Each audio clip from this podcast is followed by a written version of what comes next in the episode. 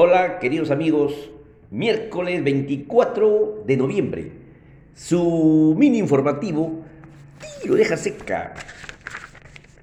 Queridos amigos, vamos a ponernos al día siempre en las informaciones de hecho relevante de la coyuntura política.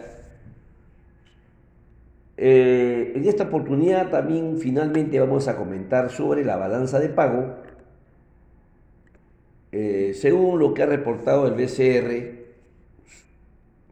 eh, donde dicha información, relativa se refería a la balanza de pago, entre otras cosas. ¿no? Vamos a dar un pequeño comentario para ir conociendo qué significa esta herramienta financiera que utiliza el BCR del Perú para mantenernos al día en, los, en las balanzas, en, los, en las cuentas principales, tanto del sector privado como del sector público.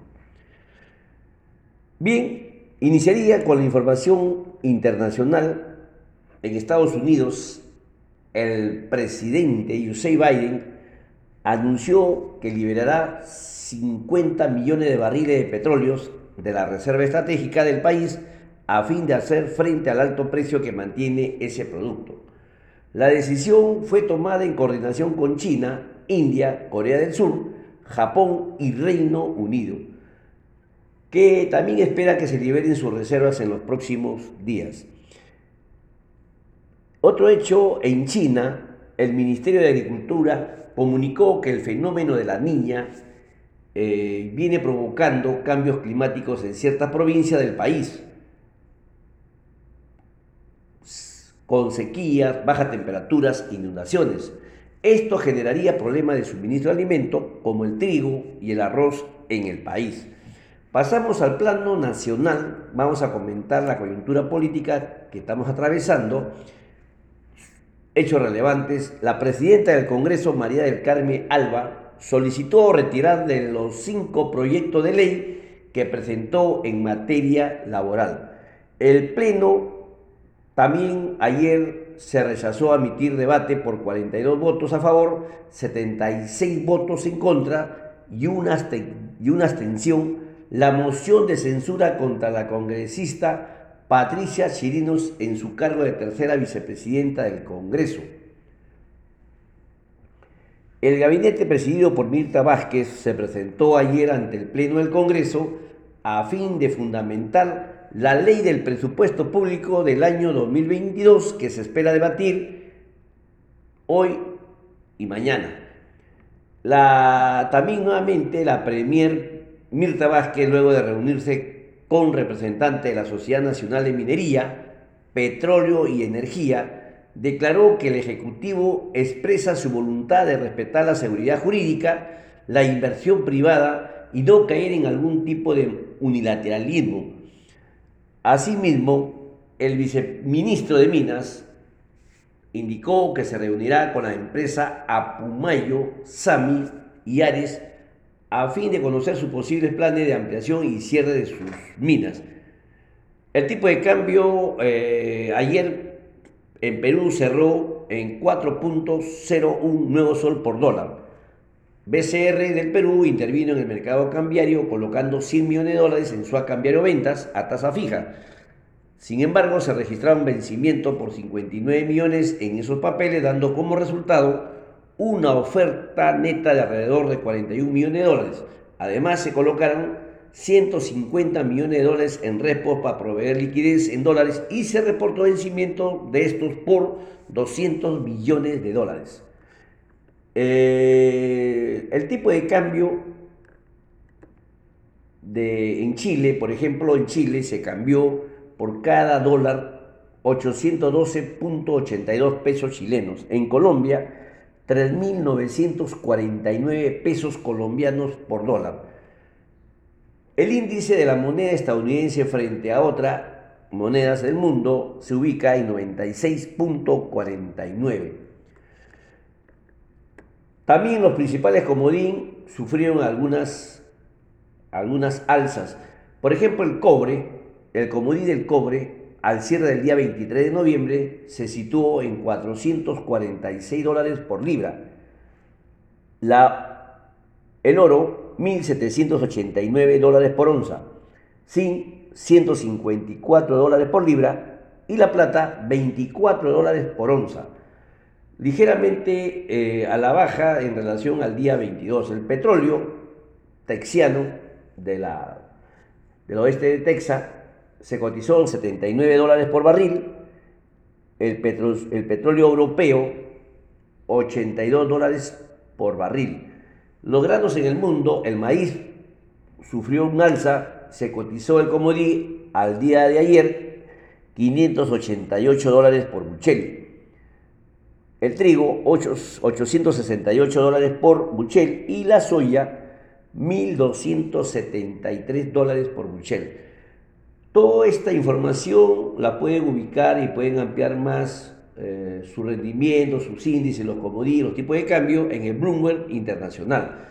También la, página de SBS, la, el web de la Cámara de Comercio, la Cámara de Congreso y, y Minsa. Minsa reportó al cierre del día 22 10 personas fallecidas.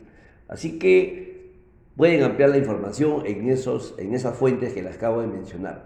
En esta oportunidad vamos a ampliar un comentario de, una revista que se refiere a la, a la, a la balanza de pago, ¿no? En virtud que hace algunos días el BCR del Perú publicó la información relativa a la balanza de pago que, que en otras cosas nos permite ver el movimiento de capitales con el exterior. El resultado de dicha balanza indica que pasamos de un déficit de algo más de 8 mil millones de dólares en el segundo trimestre a un superávit de 4.3 mil millones de dólares en el tercer trimestre. Esto responde a que la cuenta financiera de la balanza de pago pasó de un déficit de casi 4.9 mil millones de dólares a un superávit de 7.8 mil millones de dólares en el mismo periodo la, balanza de pago tiene tres cuentas principales para conocimiento. la primera, la del sector privado, la segunda, la del sector público y la tercera, la de capitales de corto plazo. Vamos a analizar cómo es el comportamiento en estas tres cuentas según el gráfico que muestra eh, la SBS para lo que investigan esta información. La, principal razón para que la balanza de pago cambie radicalmente de signo fue la entrada de dólares producto de las emisiones de deuda del gobierno peruano en el exterior, que se reflejan en la cuenta del sector público. Los desembolsos sumaron un total de casi 4 mil millones de dólares. Sin embargo, aun si la cuenta del sector público hubiera permanecido en cero, durante el tercer trimestre, el resultado de la balanza de pago habría sido positivo por algo más de 2 mil millones de dólares. Esto porque de un lado la cuenta del sector privado aumentó en más de 3.6 mil millones de dólares debido al incremento de la inversión extranjera directa y a la toma de préstamo del exterior y, de la otra, y de la otra cuenta de capitales de corto plazo. También se redujo la salida de casi 2.8 mil millones de dólares. Si bien esto último puede leerse como positivo, todavía hay algo más importante, el cambio de signo en la, en la balanza de pago. No hay que perder vista que los capitales de corto plazo de corto plazo, perdón, son mucho más sensibles a la situación política del país. Siguen con un flujo negativo ya que sumaron cerca de 15 mil millones de dólares en lo que va del año. En una próxima vamos a analizar todos los capitales de las grandes corporaciones de, de Perú que han sacado su dinero al exterior, ¿no? Que también esto afecta definitivamente en nuestra balance de pago, ¿no? Entonces, en el gráfico muestra al sector privado, al sector público, cómo ha obtenido sus, sus ingresos y su salida de disponibles. ¿no? Y definitivamente se visualiza visualiza que el sector público llegó a 8.262 millones de dólares y en el sector privado obtuvo en algún momento un déficit de 4.896 millones de dólares. Bien, es un tema mucho más amplio, pero eh, lo que queremos expresar acá es que cómo se ha comportado en este último trimestre, según el reporte del BCR del Perú, donde muestran el superávit de 4.3 de 4.3 mil millones de dólares. Bien, va mejorando la economía, vamos a ver los resultados al fin de este ejercicio. Bien, queridos amigos, esos son todos los hechos relevantes. Vamos a, buscar otro tipo de información para ampliar sobre esta, esta información, esta mirada que le hemos echado a la balanza de pagos hoy en día. ¿no? Así que, mis queridos amigos, hasta mañana, a cuidarse todavía y sobre todo, amándonos unos a los otros. Hasta el día de mañana, gracias.